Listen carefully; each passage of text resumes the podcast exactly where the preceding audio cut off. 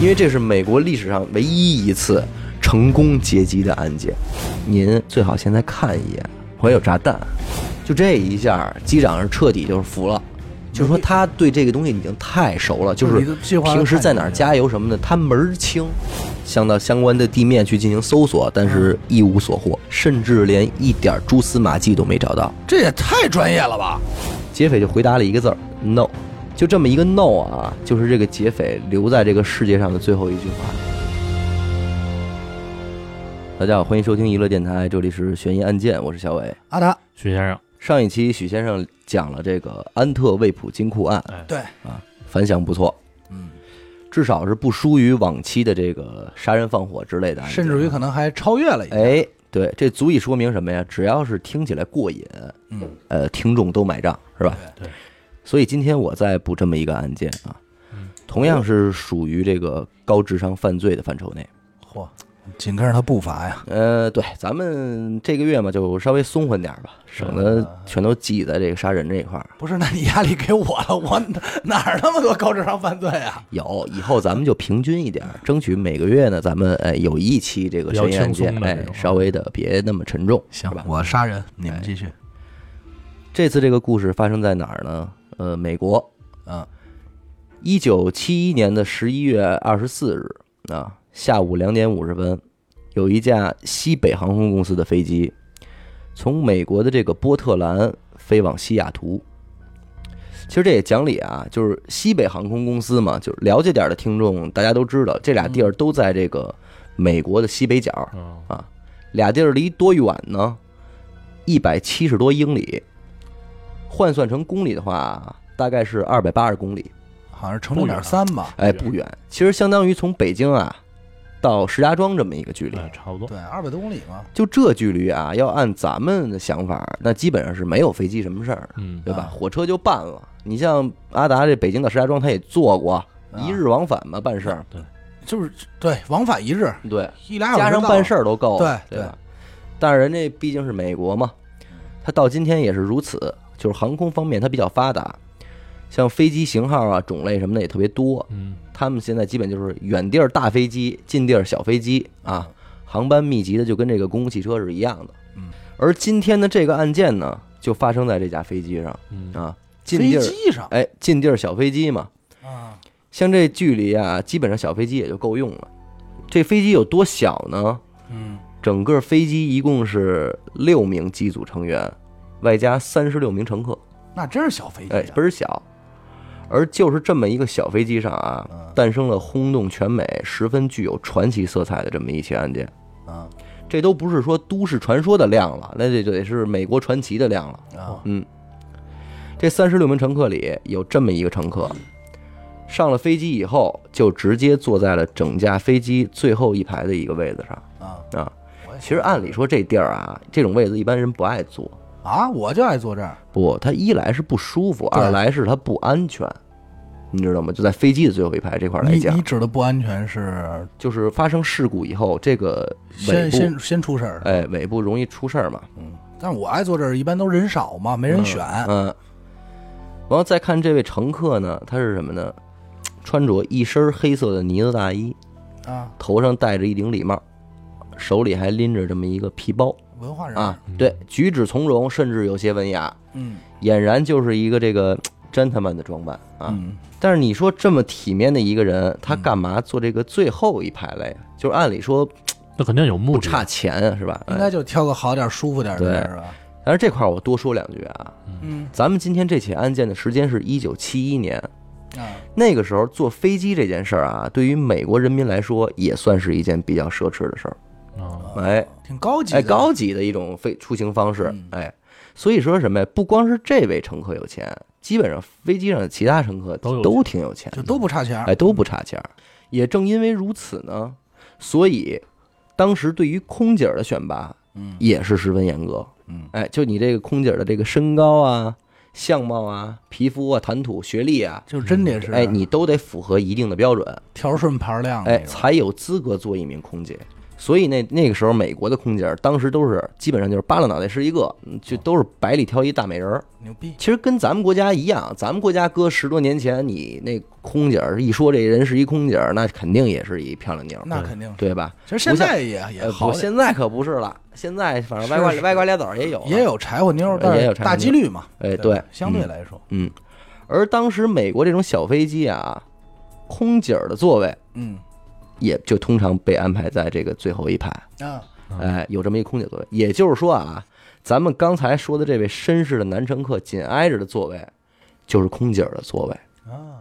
那咱们刚才说了，那会儿空姐儿她都是大美人儿嘛，那也挺哎，以所以就时不常的就有会有这种男乘客呀，他刻意的坐在这个位置上，就跟空姐儿搭了搭了话儿，是吧？贫会儿嘴之类的，说最近忙撩妹忙什么呢？有没有男朋友啊之类的？是哎是，就这类东西。我喜欢，所以按照这个思路呢，那他坐在这儿也就不稀奇了，嗯对吧？人家空姐儿归置完了东西之后，往后走回座位啊，嗯，往回走的路上就远远就看见这个这地儿坐着一人，心里就说说你操，讨 厌，说又又是来这套是吧？嗯，骚扰我，弄我，哎，要要要弄我。那是没少被骚扰。呃，他肯定那肯定这这这见多了，妈你们你你叉叉嘛那种，对你这给多少 钱？让你系安全带你不你不系系什么的，全是这种。啊不不不不是，你操他妈奔奔那儿去了，继续继续， 对，反正心心里琢磨着呢，这空姐儿呢也也就坐过去了。嗯，结果呢，飞机已经起飞了一会儿了。嗯，这位乘客完全没有跟这个空姐说话，哦，哎，只是礼貌的点点头什么的。那嗯空装姐儿矜持，心里琢磨说：“你跟我这儿装什么哎呀呀？你天哪对，你真行，啊这哥们儿，这哥们儿是干嘛呢？坐着之后啊，点了一杯苏打水，点了一杯威士忌，啊，哎，就跟那儿自个儿就小酌，就品。哎，喝的差不多呢，还点根儿烟。”等会儿，哎飞机上能抽烟，哎，等抽，这咱说那会儿可以那会儿的飞机让抽烟，你你瞧我就 出生早了，你对，晚了，你啊晚是了晚了，没赶上好时候。我就应该赶上能抽对烟，哎，那那会儿不违反规定，能抽，抽着抽着烟啊，这哥们儿弹了一下烟灰，然后从兜里拿出了一张纸条，嗯，嗯，折叠的非常好，一看就是事先写好的那种啊，小锦囊哎，就递给了这个空姐儿。哦，空姐儿一看说：“哎，你这小丫头，要我微信号哎，是啊你不是？这是说我说什么来着？来了吧？哎，终于盼到还你了还装呢，真是一看就没憋好屁。那最终还是被我的美色所迷倒，吸引了，哎，然后拿过这张纸条，石就榴裙下，就给揣兜里了，因为就没想看。说白了就是，你无非也就写个手机号啊什么的我这一样。天收多少哎，这纸纸条啊？纸条我一天收多了，不就这点事儿吗？嗯结果他把纸条揣兜里的这个动作，反而让这个乘客愣了一下，他没想到，于是他就跟这个空姐说说什么呢？说您最好现在看一眼，我有炸弹。 我操！等会儿吧。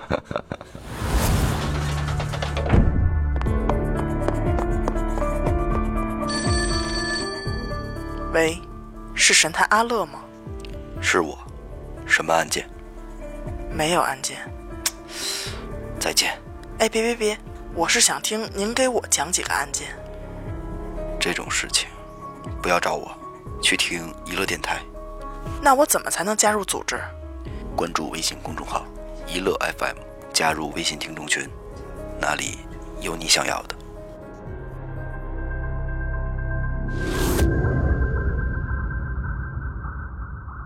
那我这话一说完了，就空姐一下心里就紧了，啊，赶紧拿出纸条打开一看，上面写着：“我有炸弹，你就坐在这儿，别乱动。”哦，这看完之后，紧跟着这名乘客啊，就把自己的这个皮包敞开了一点，给这空姐看了一眼。啊，果不其然，里边一捆儿一捆儿的，还带着这个各种引线什么的呀，是个炸弹。那空姐处在这个时候，那肯定是宁可信其有啊，那肯定啊！对我操，没敢怠慢，而且神色也就是跟着一下就紧张起来了。嗯，但是这名乘客倒是一点儿也无所谓那种，就是特别从容啊，说：“小姐，你不用紧张啊，你只需要把我的要求上报给机长就可以了，啊，你会没事儿的。”啊，那空姐就说：“说那先生您到底想要什么呢？对啊，对吧？”这哥们儿说：“你听好了啊，我要一万张二十美元面值的现金，啊，把这些现金放在一个包里，然后再给我准备四个降落伞，而且一定要是手动降落伞。这个地方其实可见这个乘客，就也就是说这个劫匪的专业程度啊，啊，准备工作肯定是很足的。是啊，因为降落伞的确是分这么几个种类，嗯一种是这种军用的强制开伞，是什么意思啊什呢么？意思啊？就是部队里啊，空降兵通常会用的那种，就是强制开伞。它那个降落伞的伞钩啊，是挂在这个飞机舱内的一根缆绳上的。啊，啊你往下跳，跳出去的一瞬间，你这个就开伞伞钩自动就拉开了啊，啊，也就是说你一出机舱直接开伞了，这样就能保证就是大家开伞的时间是一致的嘛，所以是部队用的。哦，同时到哎，达，同时啊，还有一种是这个手动式的降落伞，就靠自己拉那哎种，，那就是手拉绳在你自己手里，嗯什么时候想开你自己拉绳儿。但是这种降落伞有一个不安全因素，就是跳伞者啊，一旦你误判了这个开伞时间的话，就摔嗯死了，你可能就摔死了啊。啊，所以还有一种是什么自动开伞装置啊，它有这种气压式的，也有这种哦计时式的，就是通过规定的高度或者时间啊自动开伞。嗯备用伞吧，哎算是。它是通常安装在这个手动降落伞上，作为一种保险的装置。嗯嗯就是当你一旦你，比方说到一定位置，但是你还没有开伞，它就自己给你打开，哦，嗯，保证你安全着陆，明白了，嗯一个安全装置。就跟咱玩那个吃吃鸡啊那游戏似的。你咱玩吃鸡不也是吗？明白你从那个飞机上跳下去那一刻，你可以选择你不可以看你可以选择不开，你也可以选择开。对。但是如果你一直不摁那个开伞按钮的话，到达一定位置，它也就自己给你不开了，对他不对吧让你？摔死。哎，那这个劫匪很明显，他明白这些降落伞的种类，嗯，所以他要求是四个手动式降落伞。牛逼啊！哎，而且他说了啊，嗯，五点之前必须准备好，否则这个飞机不允许降落。可是咱们之前提到过，这架飞机是两点五十起飞的，啊，波特兰到西雅图又那么近，哪用了五点？理论上三点多就能降落了对啊，啊，所以没办法，飞机呢，就机组人员只能安排飞机在这个盘旋西雅图上空盘旋嗯，就等待嘛。这个炸弹劫匪同时也说了，说只要我顺利拿到了我想要的东西啊，嗯就可以释放飞机上的所有乘客了，不会让他们的生命受到任何安全的威胁。嗯，但是别耍花样，不然的话我就引爆炸弹，谁也跑不了。嗯空姐把这个消息赶紧告诉了机长，机长立马联系地面的工作人员嘛，对啊，那肯定说明了现在飞机上发生的情况。地面各方人员就开始集结，什么警察呀、FBI 呀，反正就就是是各方面大手吧，嗯，哎，这就帮都大到神到来场了啊。嗯，大家共同商讨之后，决定还是要先满足劫匪的要求，以飞机上的其他普通乘客的生命安全为主。嗯啊，于是开始准备这个劫匪需要的东西。飞机不能降落，那只能在原地转圈嘛。于是机组人员就开始安抚这个飞机上的其他乘客，说飞机啊现在出现了一点小小故障，紧急处理之后，咱马上就能降落，大家不要慌张。啊哦，还都没敢没敢告诉大家嗯没实没话话，直不能说，说没直说，啊怕引起恐慌嘛。明白？空姐在汇报完了情况之后，也是又回到了座位上，坐回了这个劫匪的旁边儿。嚯，这劫匪更屌啊，就不如你就说他就有一种帅劲儿，怎么说呢？就是怎么说？他一看他这个第一步的这个布置已经完成了啊，啊，从上衣兜里拿出一墨 镜，嘎戴上了，往那儿一坐，接着喝酒，就跟什么都没发生一样，就倍儿从容，一点儿也没有慌张那意思。反倒是旁边这空姐儿确实直哆嗦，那我肯操，定啊你怎么把墨镜戴上啊了？嗯年纪轻轻我的，配合一下嘛，哎他不是帅吗？因为他毕竟离这个劫匪最近，他就坐那是边儿上嘛，说没事儿，你这个他那他吹肯牛定逼也呢害怕呀，嗯。然后这个乘客看见这个空姐儿害害怕紧张啊，嗯，还会十分绅士的安慰这个空姐儿，说：“小姐，你不用紧张，说只要哎，你尽管放心，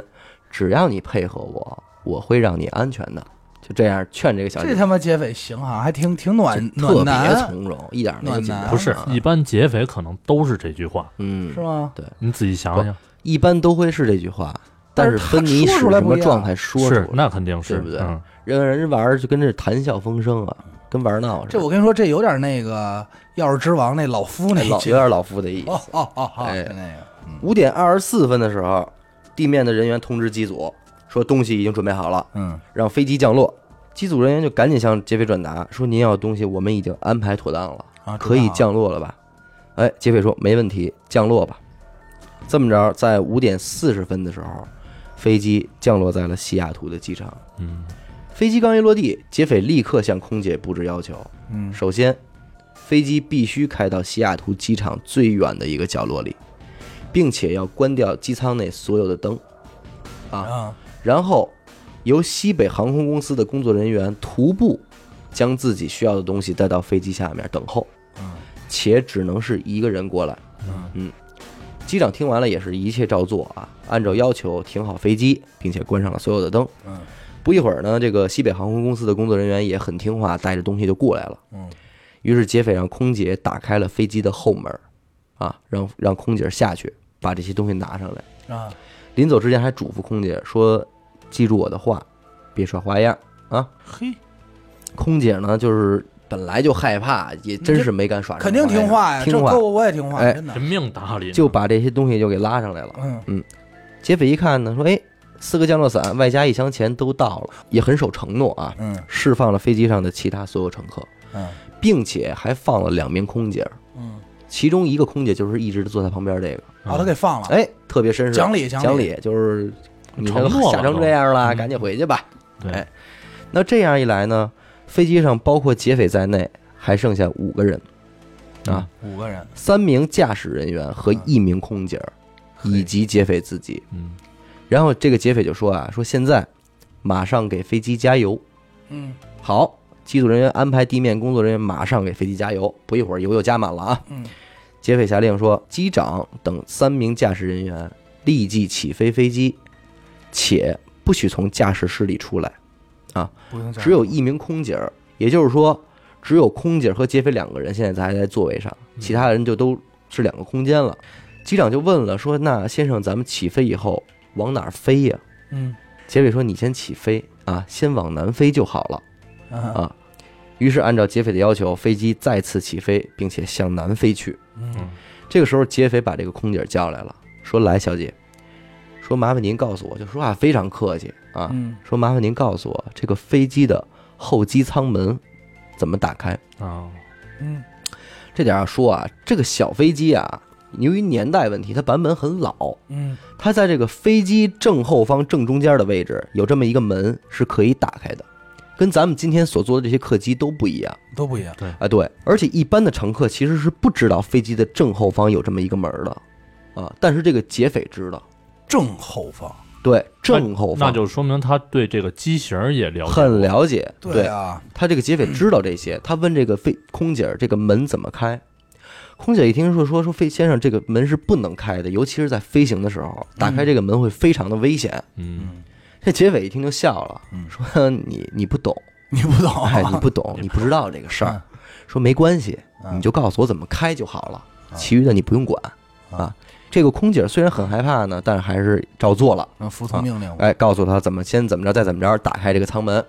然后劫匪说：“OK，说你的任务呢完成了，现在你也去到驾驶室，没有我的命令不许出来。嗯”那到此为止，飞机上的其他四名机组人员就全部在前面的这个驾驶室里了，嗯，只有劫匪一个人在后面。嗯，当时也没有什么监控之类的，那劫匪在后边干什么，其实没有人知道了，对啊，对吧？两边能够沟通的方式只有就是飞机上的那个对讲电话了嘛。嗯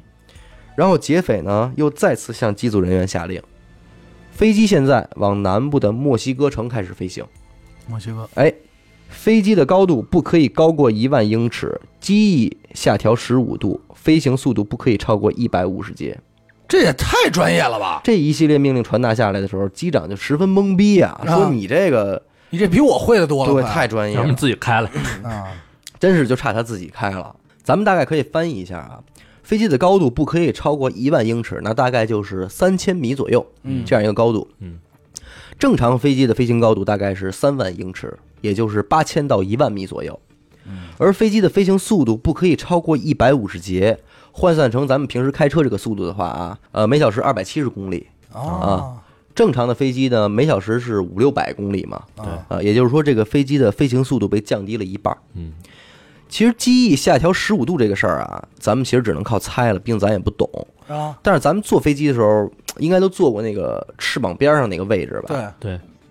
我印象里啊，那个大机翼应该是死的，是不能调节的。但是在这个机翼的后边有那么一个小短翅儿，对，有一揪儿，对吧？那个应该是可以调节角度的。对对对他要上升嘛，对而且我个人理解，这个玩意儿应该是增加空气阻力用的一个装置。嗯，一般减速的时候，那个东西会被彻底放下来，尤其是降落的时候，嗯对吧？所以他让机组人员调整这个角度，估计和控制这个飞行速度是有一定关系的。是啊想慢点儿可哎能，或者对就是角度问题。角度问题，对。嗯，那说到这儿呢，这个足以证明这个人对飞机是非常了解的。对啊，他事先知道这一架飞机是有后门的，嗯，对吧？因为如果你要从侧门跳伞的话，那你跳出去那一刻，你可能就被机翼给打着了，或者你直接被就被卷到了那个涡轮里。啊对对对，对吧发动机那儿，但是你从后门跳的话，你就没有这个风险了，嗯，对对吧？所以可见这哥们儿他不是无意中选择了这架飞机，嗯，而有计是划专的门挑选了这个型号的这架飞机，而且是在这个时间段蓄谋已久蓄谋已久，这就是他的计划中的一部分。嗯，那这个时候，机组人员呢对劫匪说：“说先生，我们可以按照您的计划飞行，但是您要明白，这是一架小型客机，从西雅图到墨西哥城的距离大概是两千多英里，以咱们的油量是无法到达目的地的，嗯又何况是按照您规定的这种飞行方式。”嗯其实诸位听众，两千多英里大概是什么概念啊？嗯，三千二百公里。从北京出发的话，这个距离应该是能到印度境内的。我操，你让一个从北京往石家庄飞的飞机飞不到，飞到肯定印度，这肯定是没戏的，油对不吧够啊，不靠谱。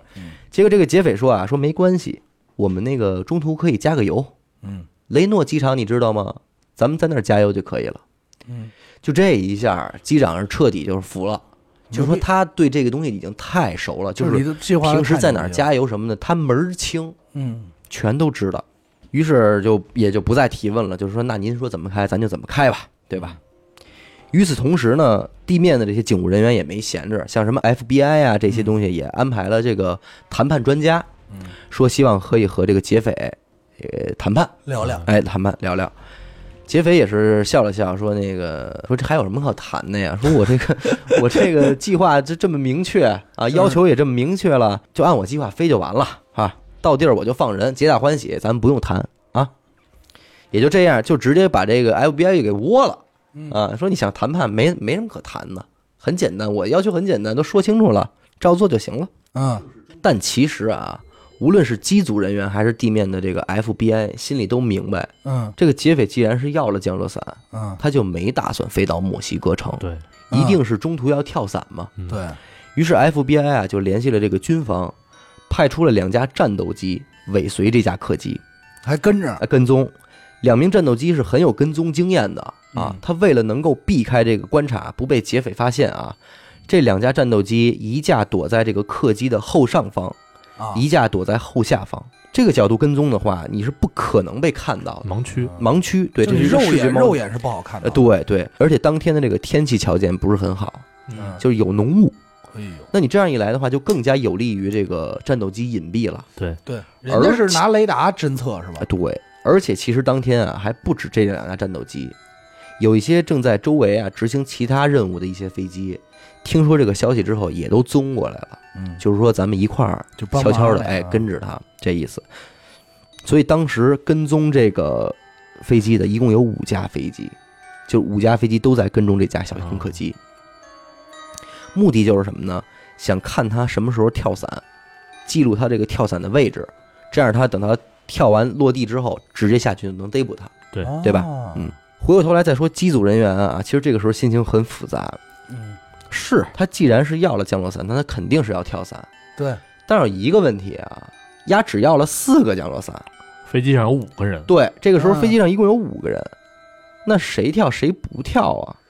都觉着什么呀？就是可别是自己嗯啊，可别给自己给玩死。正琢磨着呢，机长就发现这个仪表盘上有一个灯亮了。这个灯一亮，就说明啊，飞机的后舱门已经被打开了。开了，哎，开了。机长这时候看了一眼表，是当晚的八点整。嗯于是机长拿起这个手台就问劫匪说：“先生，有什么需要我们帮助的吗嗯？”劫匪就回答了一个字儿：“no。嗯”就这么一个 “no” 啊，就是这个劫匪留在这个世界上的最后一句话。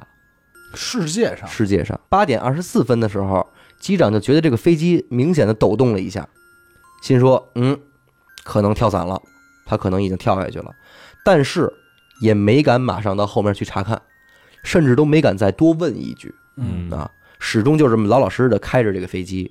一直到了十点多的时候，飞机开到了咱们之前说的那个要加油的机场，嗯雷诺机场啊。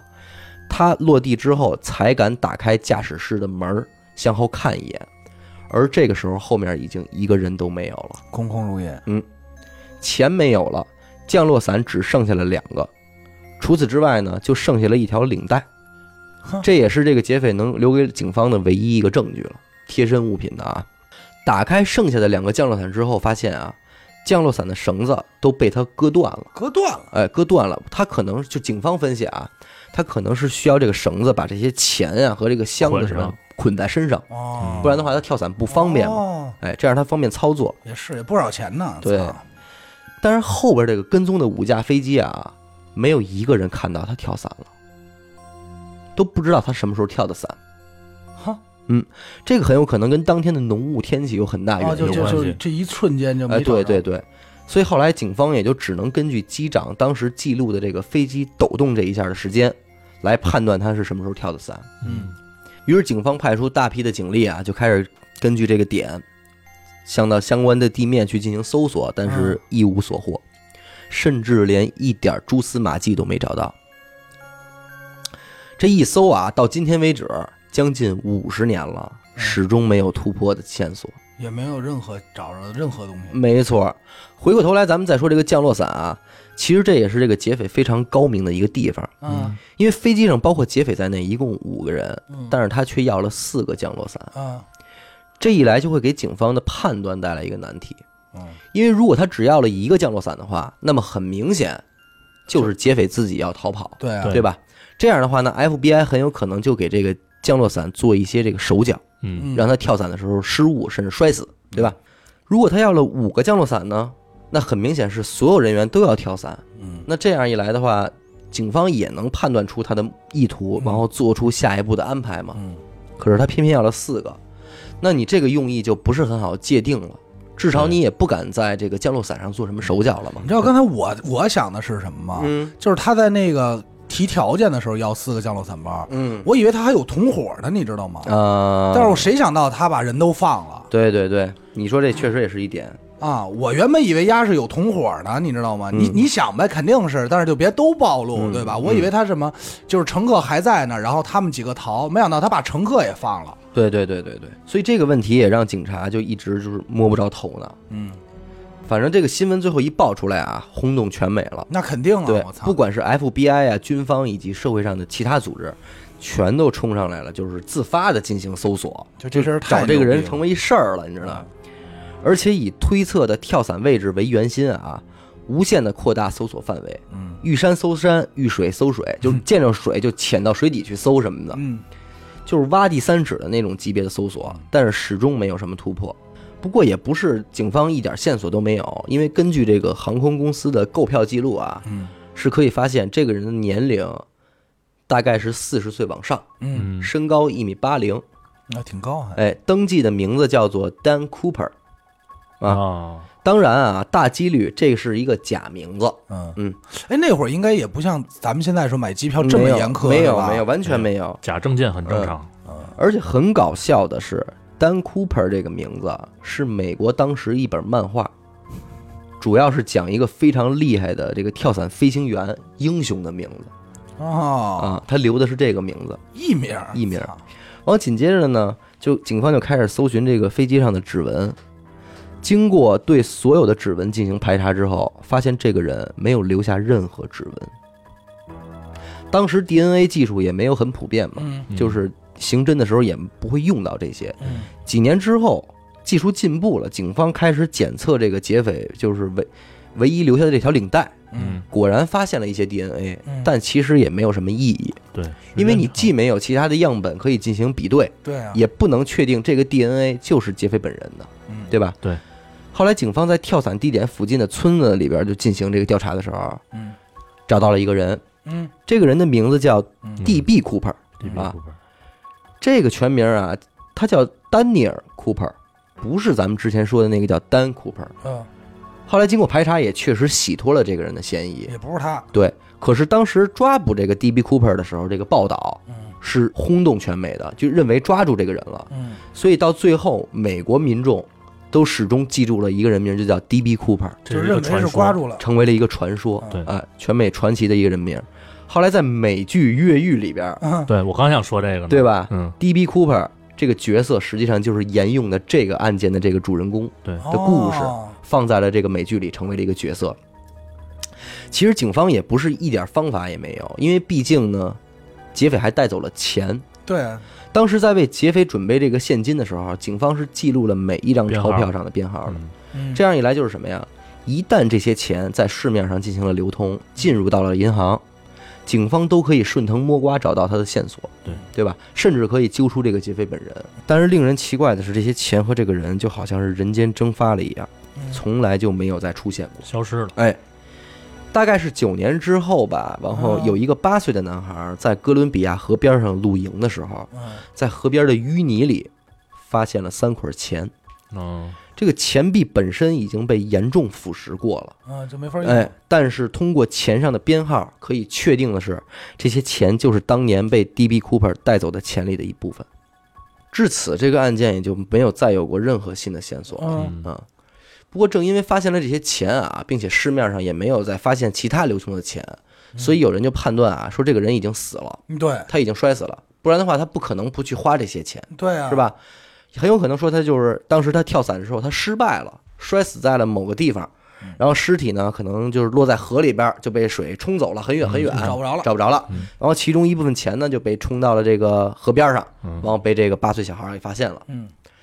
尽管如此啊，但是更多的美国民众更愿意相信这人没死，而且是成功就是逃脱，并且隐匿了起来，因为这是美国历史上唯一一次成功劫机的案件。就是好多美国民众甚至觉得这个人这些事儿吧，有点英雄色彩。我能明白，我能明白。嗯就是说白了，他这个咱都不说抢劫这个行为本身了，就觉得这事对儿还挺帅的。对，被感觉他这个策划非常牛逼，哎嗯，对非常帅啊，所以一直很多人就追捧他。所以后来就好多人啊，就是主动就跳出来说，说我就是 D.B. Cooper，哎，这事儿就是我干蹭的，热度蹭热度。但是最终也都是一一被排除了，好像美国人都爱干这事儿哈。啊，有点闲呢。对，然后这个案件啊，前前后后一共有一千多个嫌疑人，嚯，啊但是一个个都被逐个排除了，就都不是。后来出现的一些粉丝是什么呀？出于对 D.B. Cooper 的崇拜啊，粉丝操开始对这个案件进行模仿，啊，就是照这个案件一模一样的去劫机。嗯，其实大部分人就是都被现场就直接抓住了、嗯啊。但是在这些劫机犯里，有三个人顺利的完成了一系列的环节，成功跳伞。嗯啊，但是只是在跳伞的最后一步，就落地之后被逮住了。落地成盒，没错，落地成盒了。但是这恰恰说明了一点，就是 D.B. Cooper 的这个跳伞计划的失败可能性是很低的。只要你跳了伞，你肯定能活。对，因为这个这些模仿者都成功跳伞了的话，对，那他应该是没有什么失败的可能性的，因为嗯对三个人都成功了，对吧？而且他们中间好多细节还都不知道，啊，对嗯，那这个人的话，应该理论上他是不会死的。嗯，而且美剧里边那个 D.B. Cooper 这个角色啊，嗯被安排的也很有意思。这个角色在美剧里说啊，说我当时要的不是二十万美金，我要了五百万美金。嗯只不过当时美国政府为了不造成社会的恐慌啊，也不让自己那么没有面子，说的是哎，所以才对外宣称是二十万美 金，但其实是五百万。那有这么一个设计的一个梗。二零一六年的时候呢，美国警方宣布啊，彻底的停止了对这起案件的主动调查，因为时间太长了。而且大家想一想啊，这个人一九七一年四十岁的话，他今天为止，他如果活着，应该已经九十岁高龄了，快百岁老人了。百岁老人了。对，就是还是否尚在人间已经不可考了。对，所以这个案件基本到今天为止，已经没有什么被侦破的可能性了。嗨，无非就费点钱而已，对对对对对嗯，但是它的确是美国就是有史以来比较著名的一个高智商犯罪的案件，嗯就是成功的。他们没有查查这个嗯退役退伍军人吗？呃，你怎么查呀？退伍军人那么多，嗯，但是我觉得这特别像一个军人所为。从哪方面讲？不是你不是军人所为的话，一般人谁会想或者说他特别具备飞行知识，嗯他对飞机型号这么了解，对对飞机的飞行这么了解，对飞机的跳伞又这么了解。不是，首先因为我是这么想，就是一般人来说啊，咱就这么想，一般来说不敢选择先跳伞，嗯对吧？嗯，咱这咱要没跳过这点东西，就我我他妈查查自己学习没实践过的，没错看你哪敢跳啊？跳的没明错白吗？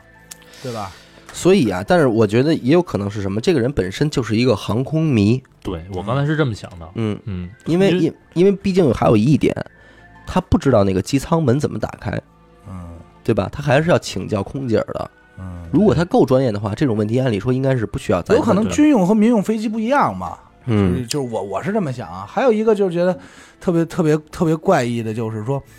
相当于他已经计划好了他的跳伞路线了，嗯，嗯，对吧？对，他也就就是是说，这个个人的计划牛逼到他在哪儿落地他是知道的，，对所以我们其实很难排除他在落地以后有有多么充分的准备，这些咱们是不得而对，知比的。如已经落地，脚边就辆车。对，人家就啊直接开着就走了，那你真是你哪儿找去啊？关键是挺挺逗的，包括就后来就是，那你这么说，是不是应该是有有有这个空姐是见过他的长相的呢？有，也正因为有这些空姐见过他长相，才足以排查那些一千个嫌疑人，不是他，不是他，但是就没有还原这个肖像画吗？说这个还原了，有还原了，对哦，肖像画和照片都有，但是没找着人，没有任何意义，长得就还挺普通的，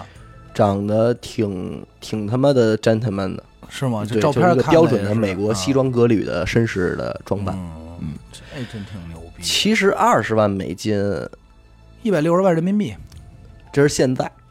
呃，当时美元现在也是值钱，现在是六了嘛？当时时我是按八当时应算该的，是接近十，我觉对，得，当时是应该是接近十，而且那200会儿万，吧而且那个时候美国本就美元本身的价值也是非常值钱的，嗯就是你还得在美元本身价值上翻一翻的话，我觉得啊，呃，二百万到三百万吧，还有就是他这个钱没花不花这个问题也挺逗的，我觉嗯得刚等会儿啊，说说回钱这一块儿，我觉得他这个钱的数量是经过他计算的，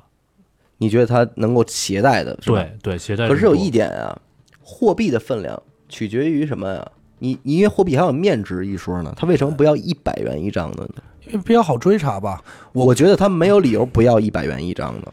可不能是面值小，流通快，流通快。对，比如说啊，它这种流通可以没准在什么自但动贩卖是机几、十年的时间都没有发现过。自动贩卖机这种，不是你自动贩卖机嗯最终，只要你这个钱进入了市场，一定会进入银行的。嗯我明白你意思，不是，我只是在想一个问题，就是说他他至少要这种小面额的，咱们都说了，他也很有可能大几率就是他准备的很得体，就是下下下了飞落地以后直接开车就走了，或者已经安排好下一步计划，就是他很有以很有可能当天就已经不在美国境内了。嗯嗯，那当然有可能。对吧？当就然有可能嗯是比如说啊，咱这么说，如果他在美国周边的国家，那可能还会有几率逮着他。如果我个人推测的话，啊从它西北的位置的话，如果它落地以后，它想出境的话，首选是加拿大。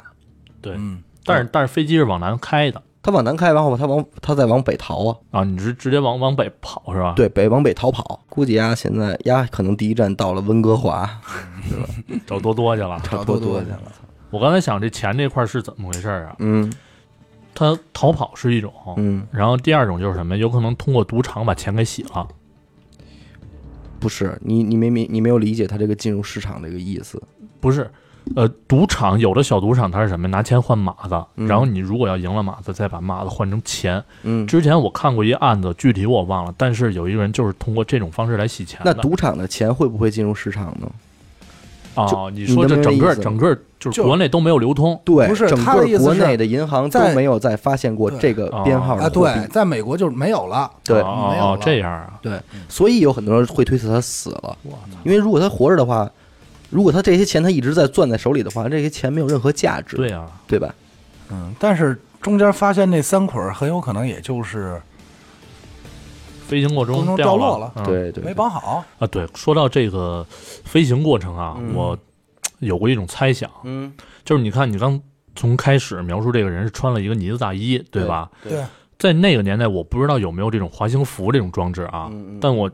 我猜测他有可能里边会穿着这种类似的衣服。就跟那然后飞鼠似的。对对对，跳下飞机之后啊，嗯，他之前不是选择两个降落伞吗？对啊我觉得有可能就是类，就是让自己穿着这身衣服，尽可能滑得更远，嗯飞得更远，嗯嗯逃过这个侦测范围。其实我觉得也很有这种可能，因为想五架飞机跟踪他，嗯，他跳下去的那一瞬间，即便你看不到的话，他开伞这个这个目标还是挺大的，对我个人感觉。对对对，对吧所以说这个滑行的越远，嗯，因为咱都知道看过那种滑行滑行的视频嘛，其实速度很快，嗯就是你飘得远的话，能逃过这个其他的飞机的侦察范围。但是有一点不现实，徐萌，嗯，如果他穿滑行服的话，他身上捆不了那么多东西，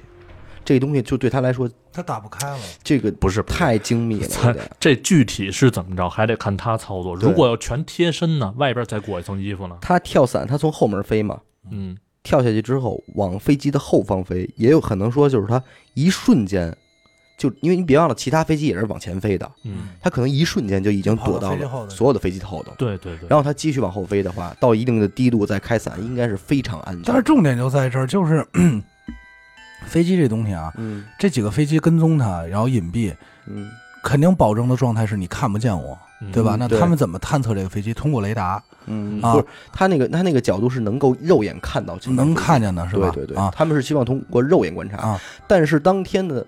浓雾、刮风下我雨明白的天气对但它是是一层保护。但是咱这么说，这战斗机它都有雷达，有啊，对吧？嗯，它有雷达，这个雷达可不光是说它得有信号，发讯信号才有，嗯它只要有东西，它都它就会有探测。所以我觉得不一定是雷达没扫到，而是说咱们可能真的不了解这个雷达到底能不能扫到肉体。哦，对，